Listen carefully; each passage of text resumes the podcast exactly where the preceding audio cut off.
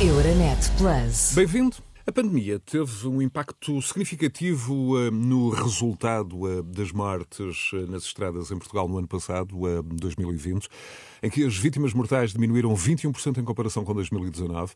Hum, foi uma indicação que surgiu num relatório conhecido no último verão pelo Conselho Europeu de Segurança nos Transportes. Os números de 2021 voltaram a ser hum, preocupantes, mas uh, olhamos ainda para este relatório do ITSC sobre os dados da sinistralidade da União Europeia na última década, a indicarem que uh, morreram 495 pessoas em Portugal durante o ano de 2020 em acidentes rodoviários, uma redução de 47% relativamente a 2010. De acordo com o documento, as mortes nas estradas portuguesas diminuíram entre 2010 e 2013, verificando-se em seguida seis anos consecutivos de abrandamento.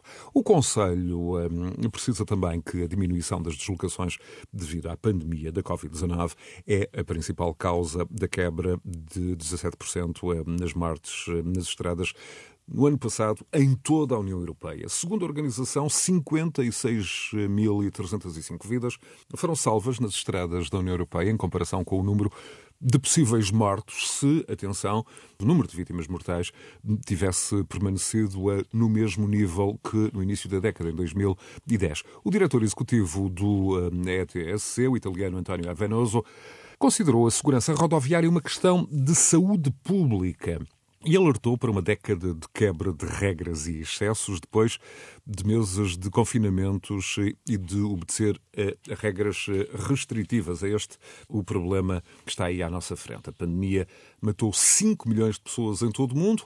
Na última década, pelo menos 13 milhões morreram nas estradas de todo o planeta. A extraordinária e necessária resposta global à pandemia da Covid-19 mostrou como os decisores políticos e a sociedade no seu conjunto podem agir quando a maioria das pessoas está a trabalhar no sentido de um objetivo comum. Esta é, foi mesmo a resposta de António Abenoso, questionado se é possível aplicar o mesmo foco que foi aplicado à Covid-19 e está a ser aplicado à Covid-19 aos desafios da segurança rodoviária.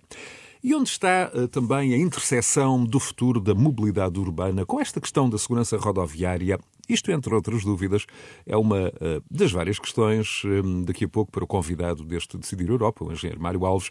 É um especialista um, reputado em transportes e mobilidade, é mestre nesta área pelo uh, Imperial College de Londres, é fundador da MUBI, Associação pela Mobilidade Urbana em Bicicleta, é também o presidente da Estrada Viva. A Estrada Viva é uma rede de associações designada oficialmente por EV, eh, Liga de Associações pela Cidadania Rodoviária, Mobilidade Segura e Sustentável.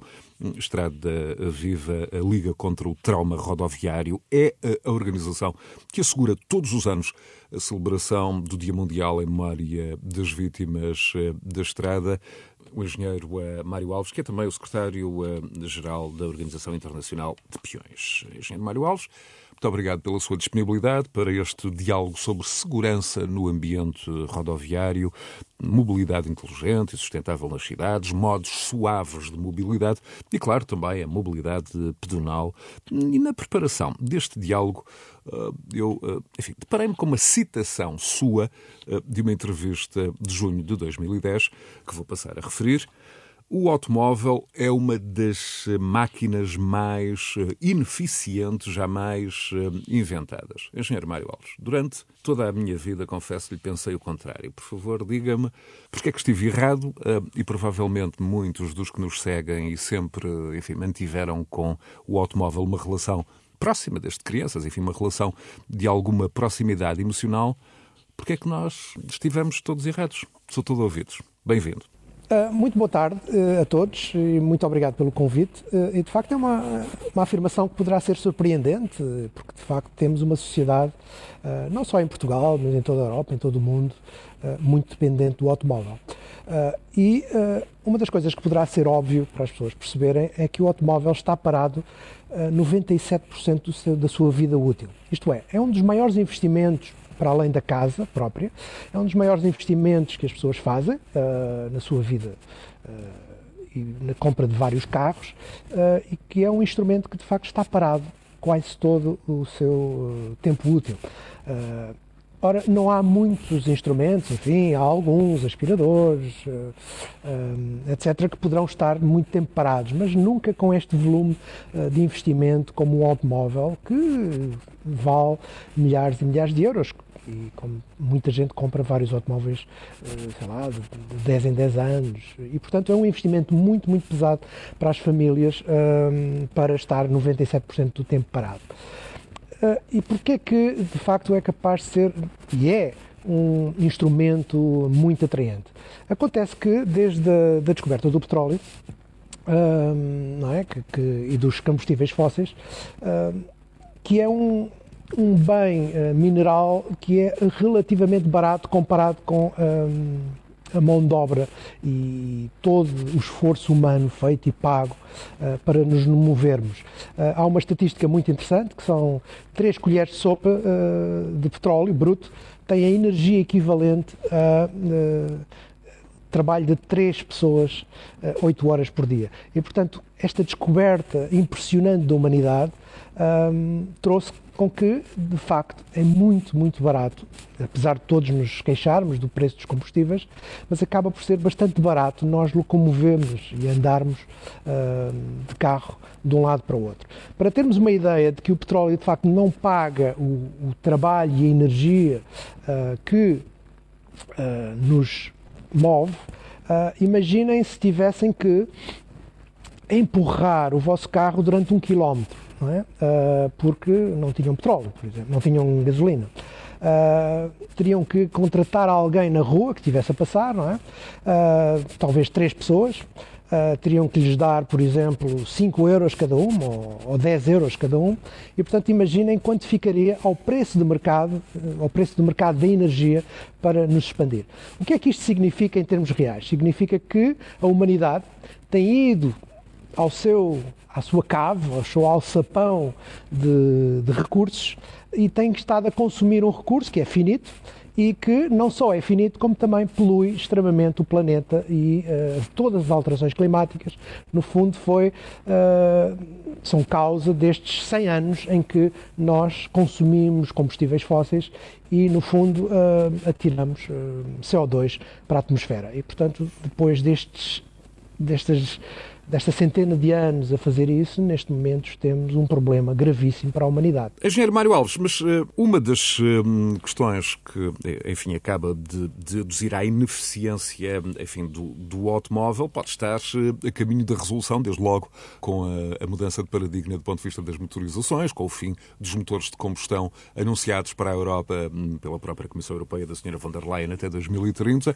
e algumas das outras questões, e sobretudo da interação do automóvel com o meio social, com o meio urbano, esses manter-se-ão, independentemente da motorização do automóvel. Mesmo, por outras palavras, mesmo que o automóvel passe a ser um instrumento muito mais uh, eficiente, e todos fazemos votos nesse sentido, algumas das questões da sua interação com, com os humanos hum, vão subsistir no, no, futuro. Ora, nem mais. Isto leva-nos também à continuação da, da, pergunta anterior, é que para além das alterações climáticas, os automóveis uh, têm aquilo que os economistas chamam de externalidades. Externalidades, no fundo, é o impacto nos outros uh, de um consumo que nós fazemos. Isto é, quando alguém está a atravessar a ponte 25 de Abril, está a fazer um imenso barulho para toda a gente que está, por exemplo, a tomar café, ou a, a trabalhar ao longo de toda a faixa ribeirinha junto à Ponte 25 de Abril. E, portanto, está a causar um impacto, uma externalidade eh, sobre os outros. E isto hum, poderá não desaparecer totalmente com os, os, automóveis elétricos. Os automóveis elétricos poderão resolver na fonte a emissão de CO2, mas para isso, em muitos países, como a China, uh, para produzir eletricidade serão precisas centrais eh, de carvão, por exemplo, e, está a construir muitas centrais de carvão. Uh, mas não é só isso, é uma questão que também se, se fala pouco, que é o consumo de espaço. Um automóvel para andar a 50 km por hora consome 120 metros quadrados. Isto é, nós precisamos do espaço à frente do automóvel, espaço atrás, espaço de lado, e não há muitas famílias portuguesas que tenham 120 metros quadrados para viver, comer, dormir, conviver, etc. E, portanto, a máquina, ao mover-se a 50 km por hora, está a consumir espaço na cidade. Aliás, eu às vezes digo quando a cidade do século XX feita para o automóvel é quase como ter fermento e expandiu-se uh, muito mais do que a cidade histórica. Nós pensarmos na cidade histórica é muito mais compacta, muito mais fácil de andar a pé ou de bicicleta, se não tiver as colinas de Lisboa. Portanto, é uma cidade muito mais compacta e amigável e até ao nível daquilo que se chama o capital social, as pessoas conviverem na rua de uma forma hum, saudável e até de produzir capital social, isto é, quando nós andamos a pé ou na cidade histórica uh, e nos encontramos, por exemplo, com um amigo que já não vemos há 10 anos, uh, ex-colega de curso ou ex-colega de escola, podemos de repente dizer, ah, o que é que estás a fazer? Ah, eu agora tenho uma empresa de software e de repente pode, podemos ter um projeto juntos, não é? E, e esse capital social, isto é, aquilo que as pessoas uh, convivem e conseguem começar a produzir coisas em conjunto, é algo que a cidade moderna em que as pessoas saem de casa de automóvel e chegam ao trabalho de automóvel, acabam por haver uma desconexão social. Esse, Portanto, esse, esse, problema que acaba de enumerar não é apenas um problema, um problema técnico, embora a, a ocupação do espaço tenha muito também de, uhum. de problema técnico, mas parece-me ser um enorme uh, problema político. Como é que e social, evidentemente. Como é, que, como é que se contorna essa questão do espaço? Sabemos que as novas gerações estão muito uhum. mais abertas, muito mais propensas, por exemplo, à partilha eh, da mobilidade, o próprio conceito eh, da propriedade do automóvel parece hum, ser um conceito, enfim, em extinção há 20, 30, 40 anos. Mas como é que, como é que as sociedades, como é que a cidade do futuro um, se deve preparar eh, para, um, desde logo, resolver esse problema, eh, que é um problema técnico de espaço? O problema de espaço é, de facto, muito importante perceber. Isto é, se todo o mundo tiver o mesmo número de automóveis que tem Portugal, por exemplo, por, por mil habitantes, teríamos para cima de 2 bilhões de carros em todo o mundo e seria necessário uh, uma autoestrada com mil faixas de rodagem, para-choques com para-choques, à roda do Equador. Isto é uma equação impossível de resolver. Uh, isto disto de outra forma é o seguinte: é que uh, nós só podemos estar com o nosso nível de movimentação e de uso automóvel porque o resto do mundo não tem condições económicas para o fazer. Porque a partir do momento que a China, a África, a América Latina começar a ter o mesmo número de automóveis que nós, é uma equação impossível. E, portanto, o mundo vai ter que pensar em outras formas de, eh, de habitar e de transformar as suas cidades.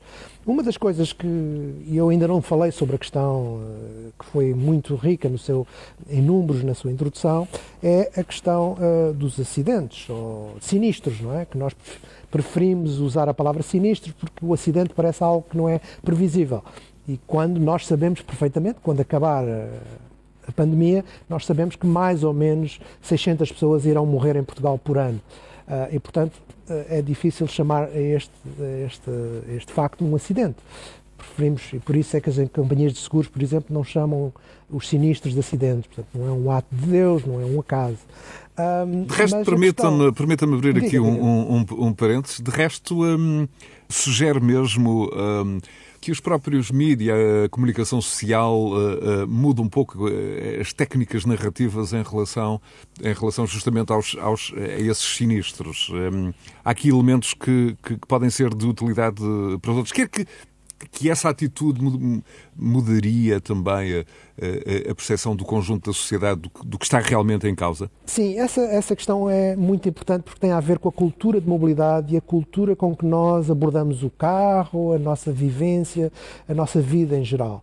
Uh, e eu acabei por não responder muito bem à sua pergunta anterior sobre o futuro e, de facto, terá que haver uma transformação muito, muito grande na forma como nós uh, vivemos as nossas cidades uh, e como nós nos movimentamos nas nossas cidades.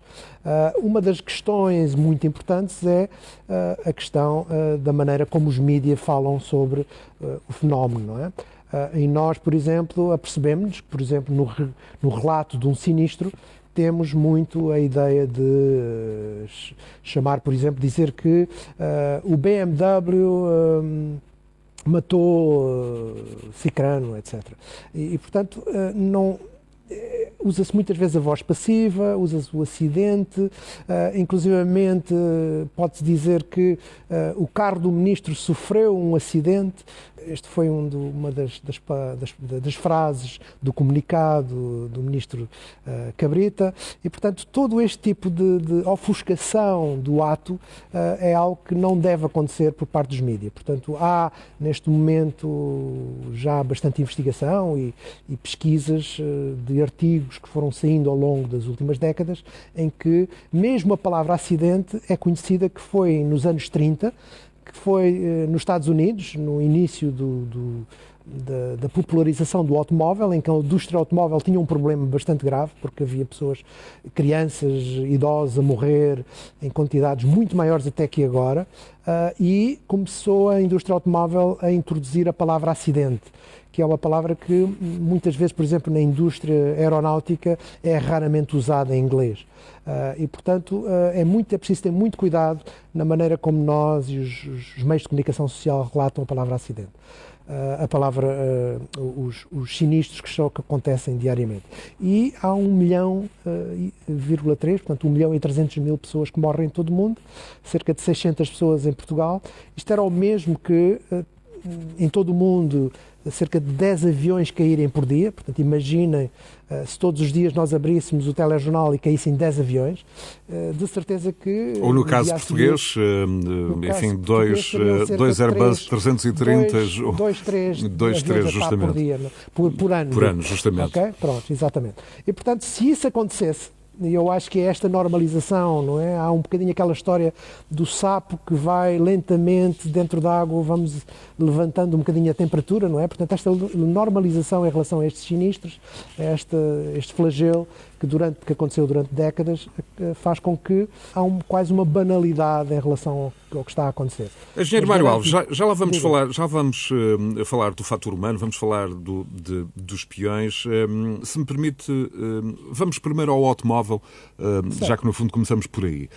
Nós temos novas regras de segurança obrigatórias no horizonte na União Europeia. São regras que tornam alguns equipamentos de segurança obrigatórios, de resto, ainda há pouco no, na, na, sua última resposta referia a evolução do ponto de vista de segurança que uh, os automóveis tiveram uh, no último século. Temos aí um conjunto uh, de novas regras para veículos que sejam vendidos a partir de maio de 2022 nos modelos novos e em 2024 nos modelos já existentes. Temos um conjunto de fatores que levam em conta não só os desenvolvimentos tecnológicos, como novas causas de distração para os condutores. Sabemos do efeito que uh, os telemóveis, os tablets tiveram nos últimos anos e estão a ter na condução. Uh, tudo isto para uh, aumentar o número de ciclistas e de peões. Como é que olha para este conjunto de, de tecnologia salva-vidas? enfim, para quem nos ouve, alguns exemplos. Assistência de velocidade inteligente para que, para que o condutor perceba que está claramente a exceder o limite da velocidade, alertas de sonolência, um sinal de, de emergência de travagem em forma de luzes para que seja mais claro ao resto dos condutores aquele condutor vai parar ou está a parar repentinamente. Temos sistemas de detecção de inversão, eh, sistemas de monitorização da própria pressão do, eh, dos pneus, mecanismos eh, de bloqueio de álcool, hum, temos uma espécie de caixa negra enfim, já que usou há pouco a imagem aeronáutica, uma espécie de coletor de dados para registrar informação importante antes, durante e depois do acidente de, de viação. Temos ainda mais uh, recursos obrigatórios, por exemplo, nos sistemas de travagem para carrinhos comerciais, para caminhões. Enfim, não me quero alongar até porque fica, um, pode, pode, ficar, pode ser exaustivo. Mas como é que olha, enquanto, enquanto especialista de mobilidade, enfim, com uma, com uma, com uma visão transversal e, e, e de grande angular sobre estas questões, desde logo para, estes, para esta evolução do ponto de vista tecnológico que está aí a bater-nos à porta. Algum, algumas destas, destas medidas já existem, de resto, em carros topo de gama. De facto está a acontecer muita coisa e eu próprio tenho reuniões quase semanais uh, com autoridades da Comunidade Europeia, com membros do Parlamento Europeu, com fabricantes de automóveis, uh, para discutir um bocado o futuro e a forma como é que essas medidas e essas uh, evoluções tecnológicas poderão ter impacto na redução da sinistralidade na Europa. isto, isto já, isto permita-me interrompê-lo, isto já para não falar do, da, da, condução autónoma, que enfim, num horizonte mais Exatamente. distante estará aí ao virar da esquina e a falar nisso. Uh, temos que ter algum cuidado porque a tecnologia, por vezes, tem efeitos que nós chamamos quase de, de chicote para trás, não é? Portanto, de, de, maneira a que poderá se prejudicar a si própria. Por exemplo, a questão dos veículos autónomos. Imagino uma situação, se bem que há ainda dúvidas tecnológicas, se nós chegarmos ao nível 5, só para esclarecer os ouvintes, o nível 5 é nós podermos estar a ler o jornal dentro do carro sem qualquer tipo de controle e que o carro leva-nos ao nosso destino sem qualquer tipo de intervenção da parte do condutor. Uh, Isso num cenário de sinistralidade zero. Isso num cenário Teórica, de teoricamente. zero, teoricamente. Só que eh, o que acontece é que, eh, perante um cenário desses, eh, podemos começar a imaginar que o número de automóveis nas cidades e fora das cidades aumente de uma forma vertiginosamente e o número de quilómetros feitos por automóvel. Se imaginarmos, por exemplo, e já vimos que o problema da sinistralidade não é um problema único em termos de externalidades que eu já falei anteriormente. Imaginem um cenário em que uma criança pode carregar no, no botão, não é, em casa, aparece um carro sozinho, não é, sem ninguém à porta de casa e levá-la para a escola, em que ela entra no carro e vai sozinha para a escola. Imaginem idosos que deixarão de ter carta, mas que poderão uh, carregar no botão e uh, um carro ir levá-los a todo o sítio que eles desejarem. E, portanto, Uh, e mesmo a questão de. Quer dizer, há muita gente que não gosta de conduzir, não é? Uh, se nós começarmos a ter uma espécie de Uber sem condutor, não é? A preços relativamente acessíveis, também é preciso ter em consideração que a eletricidade poderá fazer uma redução substancial na locomoção automóvel poderemos ter um pesadelo de carros e um congestionamento limpo, entre aspas, é?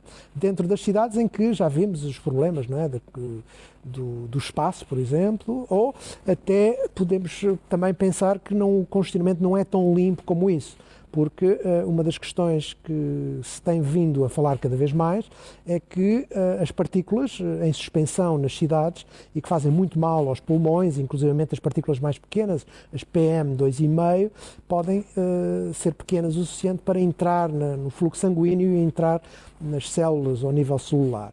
E essas partículas que existem em suspensão nas cidades uh, vêm não tanto de, dos combustíveis fósseis, mas uh, da embreagem, dos travões e de, do contacto dos pneus com o asfalto. E, portanto, um carro elétrico eh, poderá continuar a produzir partículas e emitir partículas em suspensão no ar.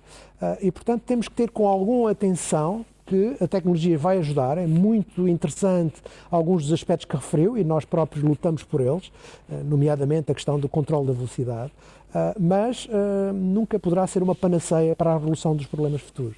Isso remete-nos que... para a questão de transportes públicos. Exatamente. Inevitavelmente. Cidades, inevitavelmente, a questão dos transportes públicos. As cidades têm que ser mais compactas, isto é, temos que olhar para a cidade histórica com uma aprendizagem, com uma forma talvez mais compacta, se nós virmos, por exemplo, as nossas zonas medievais, uh, que têm os seus problemas, não é? E problemas uh, que também podem ser complicados, de ruído, os vizinhos ouvirem-se uns aos outros, etc. Mas uh, há, uma, há a cidade do século XIX, que é muito interessante, ao nível de, portanto, não, se pensarmos, por exemplo, os modelos de Lisboa, não é? Se nós tivermos as cidades do século XIX, por exemplo, as avenidas novas, etc., e zonas em que têm muito menos fluidez automóvel, não é? De pequenos bairros, o bairro uh, em torno das avenidas novas, poderá ser um ponto intermédio se compararmos, por exemplo, a Alta de Lisboa, em que temos grandes parques, grandes descampados, grandes prédios, em que não convida nada a andar a pé, a andar de bicicleta. E como é que, e como é que de alguma forma, as cidades devem uh, tornar mais apetecíveis os transportes públicos, os, os modos suaves de uh, mobilidade? Como é que podemos fazer isso uh, em Portugal? Estamos num, num mês tradicionalmente muito complexo do ponto de vista rodoviário, com engarrafamentos. Temos, por exemplo, neste momento, na cidade do Porto, sucessivos congestionamentos que têm a ver também é. com obras de expansão da rede do metro. Temos, apesar de tudo, por exemplo, numa cidade que privilegia muito os modos suaves de mobilidade, como Aveiro, também obras a decorrerem numa das suas principais artérias. Como é que isto tudo deve ser articulado nas cidades portuguesas que, calculo, do seu ponto de vista, tenham estado algo desatentas em relação eh, a estes modos suaves de mobilidade e à mobilidade pedonal também incluída? Será uma transição difícil, eh, vai demorar tempo. A Europa, eh, principalmente países como a Dinamarca, a Holanda e os países escandinavos, Suécia, Noruega, etc., fizeram já essa transição e estão a fazer essa transição já há várias décadas. E a própria Espanha, não é? Também fez já há uma, duas décadas que está a fazer esta transição.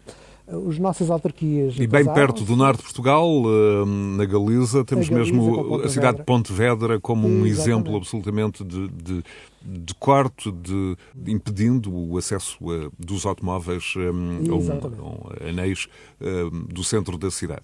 É uma cidade relativamente pequena, mas um exemplo extraordinário. Eu próprio levo lá autarcas com regularidade. Uh, o próprio presidente da Câmara de Pontevedra também já o convidei várias vezes para vir a Portugal e é um exemplo extraordinário com prémios internacionais, etc. E, portanto, temos que começar a olhar para este Fale-nos tipo dessa, dessa experiência de Pontevedra. O que é que foi feito e com que resultado? Bom, para já, o Presidente da Câmara é um médico e lá está. Percebeu que o problema dos automóveis da poluição atmosférica uh, é um problema de saúde pública e isto também, a falta de autonomia das crianças, por exemplo. Não é? As crianças começarem a não conhecer a sua cidade e, e crescerem no banco de trás dos automóveis. Também traz grandes problemas ao nível uh, da cidadania, não é? Uma criança que não conheça a sua cidade e o seu bairro não vai ser um eleitor consciente quando crescer. E, portanto, este médico, que foi presidente da Câmara de, de, de, de Pontevedra, um, há cerca de 12, 15 anos uh, foi eleito e continua como presidente e conseguiu fazer uma mudança muito, muito importante ao nível de transformar toda a zona central da cidade numa zona uh, a pé, em que os carros podem ir se tiverem que levar alguém doente, se tiverem que ir buscar uma encomenda, etc. Mas uh, a restrição aos automóveis uh, são uh, muito, muito grandes. no início foi bastante polémico, mas neste momento já ninguém quer voltar para trás. E, portanto, é este tipo de coragem e de visão futura, encarando o problema como um problema de saúde pública, que falta a muitos autarcas portugueses. E talvez com medo de dar uma má notícia, porque é preciso um sacrifício, é preciso às vezes dar um passo atrás para dar dois à frente, uh, e este passo atrás às vezes é difícil de comunicar, não é? Uh, mesmo a questão das obras, não é? As obras às vezes, para fazer este tipo de coisas, para fazer um novo sistema de metro, eu colaborei no metro de, de Almada, para fazer o metro, foram durante dois anos muito dolorosos fazer o metro de Almada, uh, em termos comerciais, para os lojistas, etc. Mas, portanto, vai ter que haver aqui mudanças muito, muito fortes e temos que transformar os transportes públicos, uh, o andar a pé e o andar de bicicleta em sistemas extremamente atraentes uh, e uh, de maneira e ao mesmo tempo fazer com que o modo de transporte automóvel seja menos atraente. Uma das formas é a redução do estacionamento nos centros das cidades, não é criar mais e mais estacionamento, como fez muitas cidades em Portugal, criou-se estacionamento no centro, e agora reverter eh, esse estacionamento que foi criado não vai ser fácil. Vamos ter que criar novas formas de ocupação desses parques subterrâneos, por exemplo, para interpostos logísticos, eh, por exemplo, em que uh, os, os, os, caminhões de, de, alto porte poderão ir para esses parques subterrâneos e uh, transferir as cargas para, por exemplo, sistemas elétricos, para. Para carrinhas mais pequenas movidas a eletricidade e, portanto, vai ter que haver uma transformação muito grande na próxima década se Portugal quiser cumprir os compromissos europeus. Então, e, essa, uh, essas transformações estão nas mãos uh, não só de autarcas, ou, enfim, autarcas como, como Miguel Ancho Loras, uh, Fernandes Loras, o, o, o, autarca de Pontevedra, hum, com alguma ousadia, mas há também aqui uma, uma falta de planeamento estratégico de longo prazo que tem a ver com, com os serviços públicos de transportes, a maneira como eles estão, enfim, ancorados nas autoridades metropolitanas de, de transportes, ou não estão. Há aqui claro. um conjunto de políticas integradas que deve ser articulado. Claramente. E Só desde há 5, 6 anos é que as autarquias começaram a fazer planos de mobilidade e transportes. Uh, durante muitos anos não houve essa preocupação. Mesmo assim, há muito poucos planos de mobilidade e transportes. Muitos deles uh, começam a fazer e não os aprovam, não há transparência, não há publicação. Não havendo publicação online desses planos, é muito difícil fazer o escrutínio público, não é? Tanto pela parte da oposição ao Executivo como parte da sociedade civil. E, portanto, temos que ter muito mais planeamento estratégico e muito mais objetivos.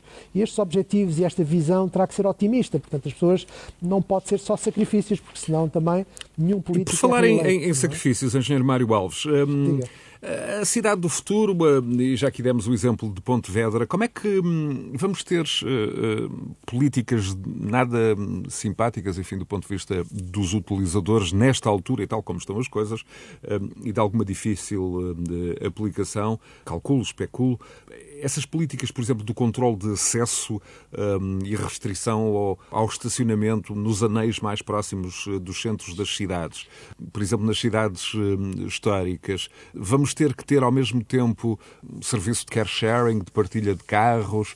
Sabemos dos planos, por exemplo, da senhora Hidalgo, um, a maire de Paris, uh, para limitar também o acesso de veículos diesel aos centros da cidade. De resto, também há já hum, planos nesse sentido hum, do, do autarca Almeida de Madrid. Como é que como é que estas questões uh, têm que ser uh, articuladas, uh, sobretudo por algumas, algumas delas mexem com hábitos instalados na sociedade há, há, há décadas.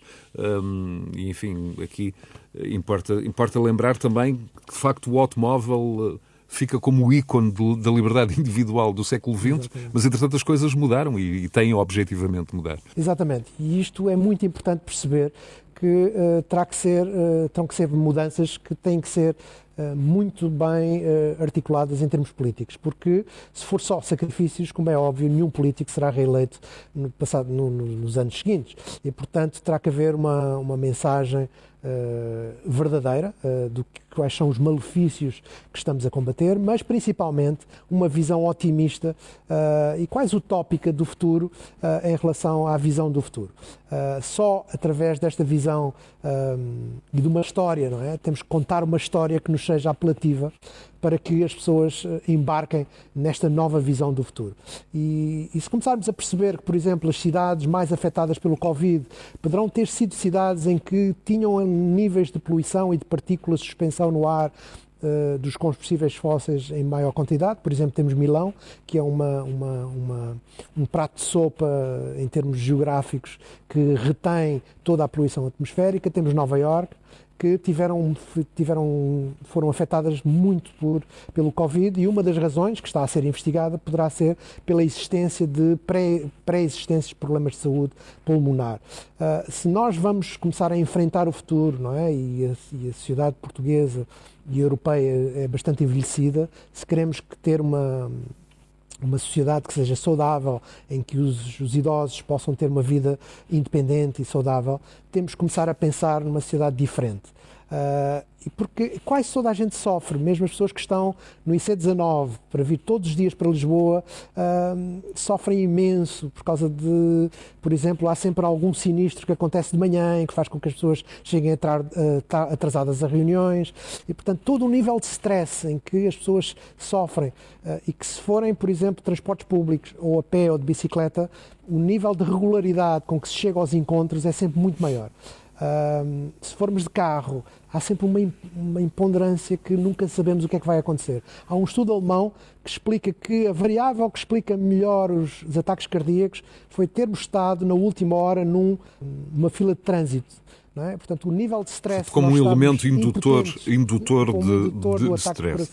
Muito bem. É? Voltando então, já que, sim, já que coloca o, o, nosso diálogo justamente outra vez no fator humano, enfim, aqui voltando ao fator humano no mais literal de todos os sentidos, a MUBI, desde a sua fundação, eu recordo para quem nos segue, a Associação pela Mobilidade Urbana em Bicicleta, desde a sua fundação, que defende uh, uma hierarquia de responsabilidade no ecossistema rodoviário, baseada na, na perigosidade e na fragilidade relativa de cada um dos utilizadores, de cada meio de transporte. Como é que é essa hierarquia da responsabilidade? É uh, por ordem decrescente automóvel, bicicleta, peão? Bom, uh, Como o Gandhi dizia, uh, o nível de civilização de uma comunidade vê-se pela forma como nós protegemos e tratamos os mais vulneráveis. Uh, e, portanto, quando estamos a manobrar uma máquina com uma tonelada e meia uh, a 50 km por hora, como é óbvio, estamos a manobrar uma máquina potencialmente letal. Nós não podemos não estar com essa intenção uh, quando estamos a usá-la, mas temos que ter essa consciência. Uh, da mesma forma, um peão ou um ciclista raramente, ou um peão, não mata ninguém. Não, não é potencialmente letal. E, portanto, por isso é que, mesmo todas as leis europeias, ou quase todas as leis europeias, têm um bocadinho essa hum, ideia de haver uma hierarquia de responsabilidades. Esta hierarquia de responsabilidades chama-se responsabilidade pelo risco, ou responsabilidade objetiva, na terminologia O Código jurídica. de Estrada não reconhece já de alguma forma, implicitamente, essa, essa hierarquia? De facto, a MUBI, eh, desde a sua fundação, eh, há cerca de 12 anos, começou a lutar eh, pela alteração do Código da Estrada. E em 2014, o Código da Estrada, depois de ter de um processo muito interessante na Casa da Democracia, no Parlamento, em que nós fomos lá muitas vezes fazer apresentações em PowerPoint sobre uh, alguns conceitos muito importantes, uh, o Código da Estrada português introduziu uh, muitas alterações. Uma delas foi uh, os utilizadores vulneráveis. E os utilizadores vulneráveis aparecem constantemente no Código da Estrada de maneira a ter uma proteção especial. por exemplo, temos que deixar, quando ultrapassamos um utilizador vulnerável, temos que deixar um metro e meio. No caso das bicicletas, temos que ocupar a via adjacente quando ultrapassamos a bicicleta. Ora, uma coisa é a lei, que está muito bem, eh, principal, enfim, em 2014 Portugal reveu o Código da Estrada e neste momento é um Código da Estrada que já está a par com o resto da Europa. Uh, o Código da Estrada anterior tinha algumas regras medievais, bom, medievais, uh, enfim, estou a brincar, não é? Mas tinha uh, regras que vinham dos anos 50, dos anos 60. No sentido metafórico, havia, evidente. No sentido metafórico, não é? Dos anos 50, 60, em que o o paradigma era o automóvel e, de facto, todos os outros modos eram quase para desaparecer. Neste momento, o Código da Estrada português já está bastante bom comparado com o resto da Europa. Ainda há algumas alterações que gostaríamos de fazer, mas uh, neste momento, talvez o que fraqueja mais em Portugal seja a questão da fiscalização qualquer pessoa que ande de bicicleta. Da fiscalização ou a própria atitude dos e automobilistas atitude, portugueses cultura. que são, eh, de alguma forma, indisciplinados eh, eh, no trânsito. É de resto, é um estudo da prevenção rodoviária portuguesa um, sugere que um em cada quatro condutores não cede passagem aos peões Exatamente. em passadeiras. Quase 40% passa o sinal vermelho nos primeiros 3 segundos após a mudança de cor. É este é tipo de atitude social e de responsabilidade social que é preciso mudar? Isso é uma pergunta muito interessante e que há muitos anos tenha pensado nela. Se por um lado nós temos características eh, típicas de um povo do Sul, em que desde os condutores aos peões somos todos relativamente indisciplinados em relação às regras sociais, por outro lado, hum, toda a gente observa, e há muito essa conversa não é, entre amigos no jantar, é que quando vamos para outro país, não é, eh, imediatamente mudamos de comportamento. Eu falo muitas vezes neste exemplo, quando estou com amigos que chegam a Vilar Formoso não é, e dizem-me agora, agora eu vou baixar a velocidade porque aqui fiscalizam mesmo. Não é? Uh, e esta diferença, portanto, no fundo, esta cultura uh, muda naquela fronteira, naquele segundo, não é? E, portanto, poderá não ser um hábito tão enraizado como nós pensamos. Uh, claro que ninguém gosta de ser multado, ninguém gosta de radares ou de polícia, mas acreditem que uh, é uma maneira muito simples e de começar a proteger os mais vulneráveis. E, e há uma certa indulgência do sistema, e aí somos todos uh, responsáveis. Uh, de resto, números do, do uh, ETSC, do, do Conselho Europeu de Transportes, Portugal até recentemente era o último país da Europa em número de condutores multados por excesso, excesso de velocidade a cada mil habitantes. Aqui, Exatamente. este também é um problema? Portanto, havia há o mito, não é? Que toda a gente conhece do caça à multa, só que se Portugal faz caça à multa, faz a caça à multa de uma forma muito Portugal muito é onde menos se caça é a atividade caça multa, é? Aliás, para, para, para, os, para, os, ouvintes terem uma ideia, Portugal está à roda dos 50 por, por mil e a Holanda está com 500 multas de excesso de velocidade por mil. E, portanto, estão a ver que a diferença é abismal. Uh, e esta questão da velocidade, e eu retomo isto, não é? Porque devemos estar quase a terminar, a questão da velocidade é fulcral. Uh, e, aliás, até por uma questão de espaço, não é? Como eu disse, um carro a 50 km por hora ocupa muito espaço e porque é que uh, as cidades históricas e mais compactas uh, induzem o carro a andar mais devagar, mas ao mesmo tempo os carros andam, uh, ao, serem, ao andar mais devagar, também é preciso menos espaço viário.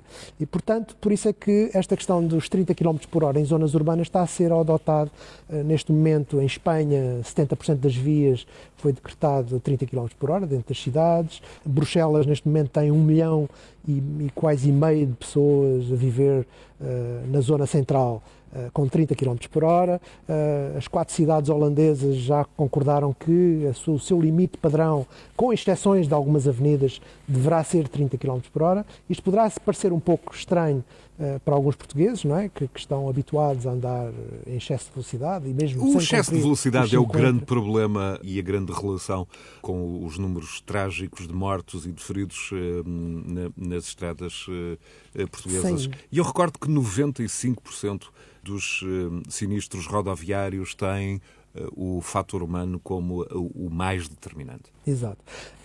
É de facto eh, muito importante compreender isto. Eu acho que já houve muitas campanhas em relação ao álcool, mas a conversa em relação ao excesso de velocidade ainda nos conseguimos, ainda não é socialmente muito condenável alguém num jantar gabar-se de chegar em duas horas ao Algarve. Não é?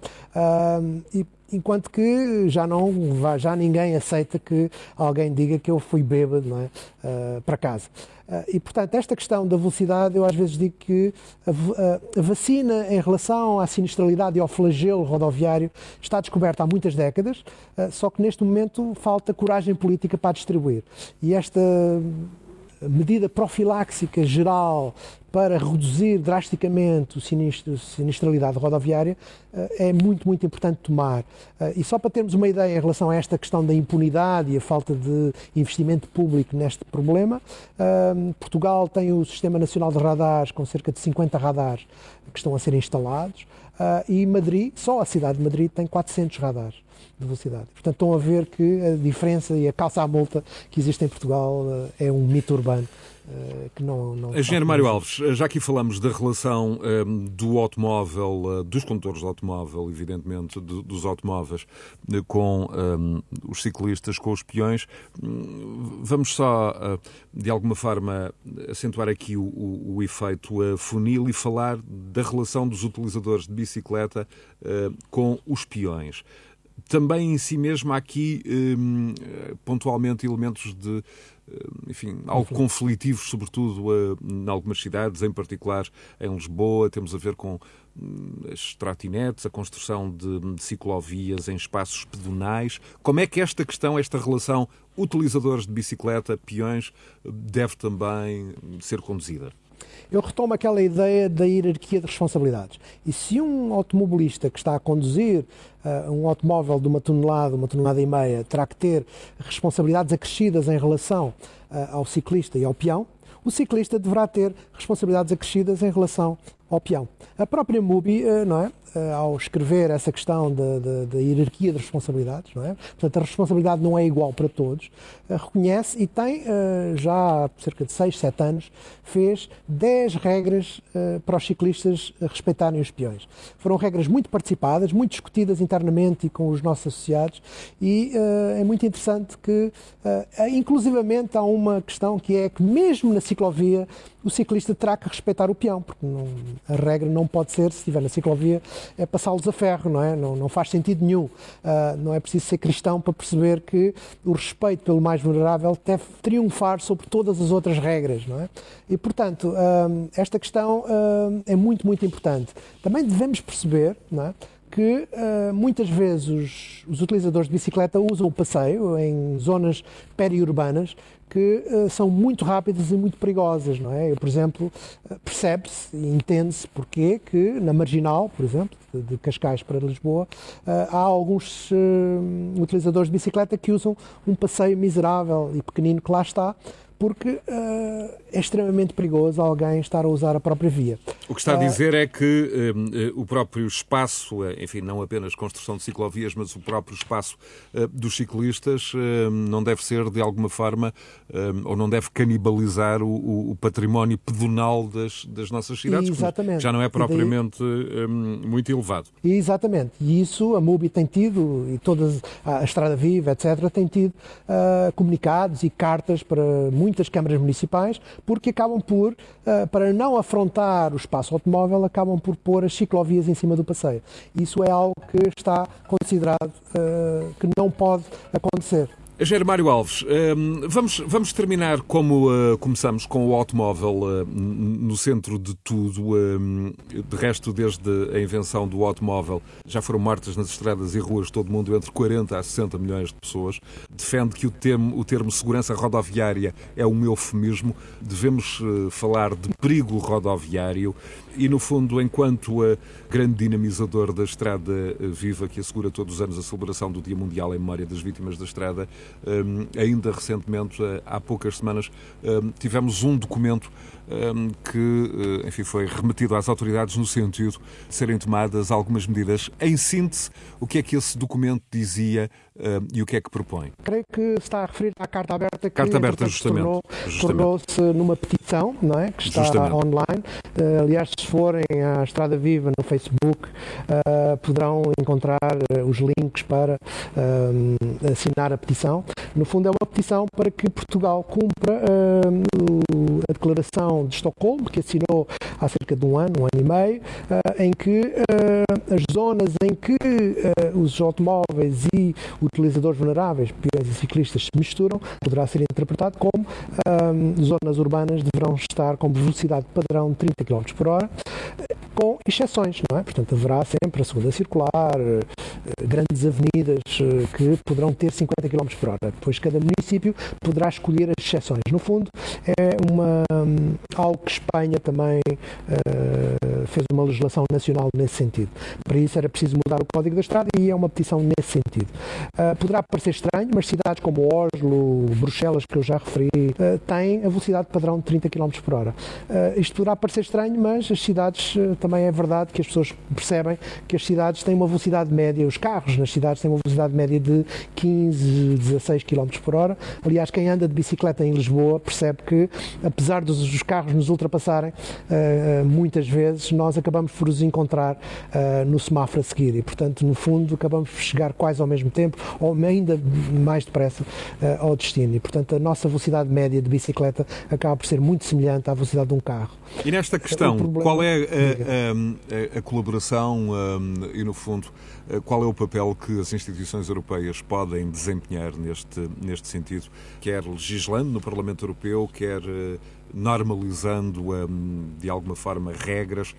Qual é a sua expectativa em relação ao que a Europa pode fazer nesta, nesta matéria de segurança rodoviária ou na redução, eh, enfim, do perigo rodoviário, eh, a expressão que prefere? Bom, eh, a Europa tem o conceito da subsidiariedade e, portanto, não poderá intervir em questões que dizem respeito a cada Estado. E, portanto, a Europa poderá recomendar, aliás, o Parlamento Europeu também aprovou por 90% de, de votos a favor a recomendação de, de, de 30 km por hora em zonas urbanas, mas é só uma recomendação para a, comunidade, para a Comissão Europeia, depois a Comissão Europeia recomenda aos países para uh, implementarem esse tipo de, de, medidas e legislação. Uh, mas a Europa tem muito a dizer, por exemplo, sobre aquilo que já falamos sobre os estándares do automóvel, não é? Portanto, os, a obrigação de os fabricantes automóveis terem as tais, todos os tais panóplia tecnológica para que os automóveis se tornem tornem-se mais seguros. A Europa, em relação às políticas de cidades, também tem mais uma posição eh, recomendadora e de incentivadora e não tanto. Uh, de obrigação. A questões mais de obrigação têm mais a ver com uh, as questões, por exemplo, da, saúde pública, em relação, por exemplo, às emissões e às emissões que, poderão, que afetam os nossos pulmões. Portugal uh, recentemente será posto, ou foi posto uh, no Tribunal Europeu por não cumprir os indicadores recomendados pela Comissão Europeia e, portanto, a Europa aqui tem um papel mais de, de, de, incentiva, de, incentivar todas estas medidas do que obrigar os Estados a, a tomar algumas das medidas. Mas, claro que a Europa, com a influência que tem, o norte da Europa, e, e quase todos os portugueses que viajam, não é, percebem que se forem visitar o centro de Amsterdão ou o centro de Oslo, de repente as pessoas percebem que estão a respirar um ar muito mais limpo, têm uh, uma, uma vivência da cidade muito mais tranquila, muito mais amigável e uh, temos alguma pena não é, de que Portugal e as autarquias portuguesas não estarem uh, a cumprir aquilo que foram eleitos, que é cuidar da vida de todos, cuidar da vida dos mais vulneráveis, mas também uh, quando nós cuidamos da vida de todos, inclusivamente os motoristas, as pessoas que andam de carro, também ficam melhor, porque estar no stress do IC19 ou estar dentro do automóvel, que já agora há muitos estudos que indicam que a existência de partículas e poluição dentro do automóvel ainda é maior do que fora do automóvel, portanto, no fundo, os automóveis são quase câmaras de gás com rodas, portanto, infelizmente há grandes problemas de saúde para também as pessoas que estão dentro de, por obrigação profissional, não é? por fazer entregas dentro da cidade, que estão dentro é? de, de, uma caixa uh, com elevados números de partículas que poderão ter problemas imensos uh, no futuro. depois, quando se reformarem, etc., poderão ter problemas respiratórios. Engenheiro Mário Alves, muito obrigado pela presença Nada. nesta Decidir Europa engenheiro Mário Alves, especialista um em transportes e mobilidade. Muito obrigado. Muito obrigado. Euronet Plus. Milano. Zagreb. Bruxelas. Sofia. Riga. Euronet Plus, a rede europeia de rádios para compreender melhor a Europa.